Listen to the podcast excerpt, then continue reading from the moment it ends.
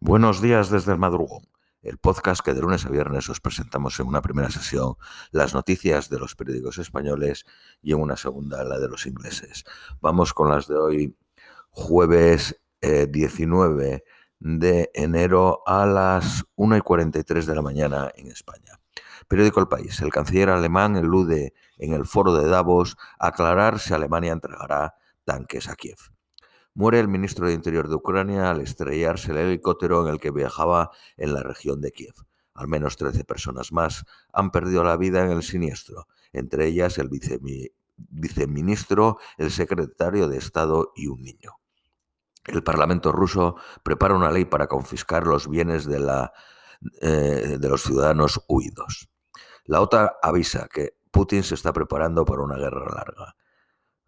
Canadá dona 200 transportes blindados a Ucrania y está considerando el envío de tanques Leopard 2.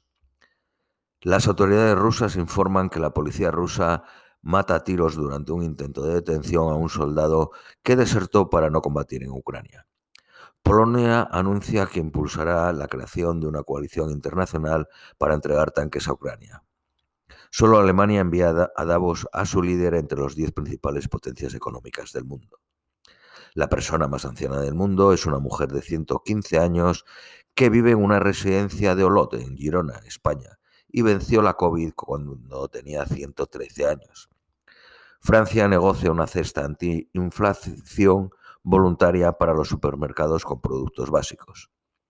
El capo, Messina Denaro, tenía un segundo escondite a 400 metros del lugar donde residió en los últimos meses, con un búnker en su interior. La OCDE eleva en un 50% su previsión de ingresos por el impuesto mínimo a las multinacionales. El presidente de Colombia reta a la élite económica de Davos con su propuesta de canjear deuda por servicios medioambientales. Microsoft anuncia el despido de 10.000 empleados, cerca del 5% de su plantilla.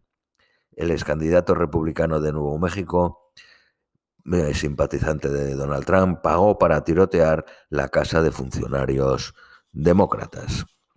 Periódico ABC. Ucrania apunta a un accidente y no a ningún misil ruso como la causa del siniestro del helicóptero del ministro del Interior. Sin embargo, Zelensky dijo en el foro de Davos, no hay accidentes en la guerra.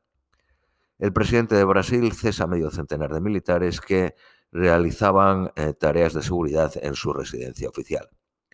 Los peruanos se concentran en Lima para participar en la propuesta contra Boluarte. La llamada Marcha de los Cuatro Suyos ha sido convocada por varias organizaciones sociales.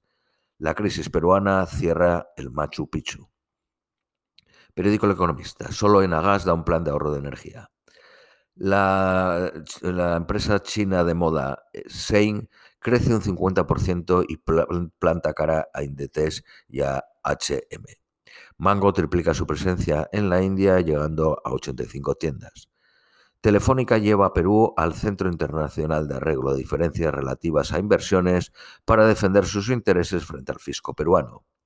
Periódico Cinco Días, Telefónica pierde su eh, largo litigio fiscal en Perú y deberá pagar 790 millones. Spotify pide a Bruselas que acabe con las eh, prácticas abusivas de Apple. Periódico La Razón. Los sindicatos franceses impulsan una movilización masiva para frenar el retraso de la edad de jubilación. El Supremo israelí anula la designación del ministro del partido ultraortodoxo SAS pero el primer ministro israelí, Netanyahu, rechaza la decisión y no cesa a su titular de Interior y Sanidad. El presidente de Guatemala dice que Estados Unidos usa los fondos que da a sus ONG para desestabilizar las democracias.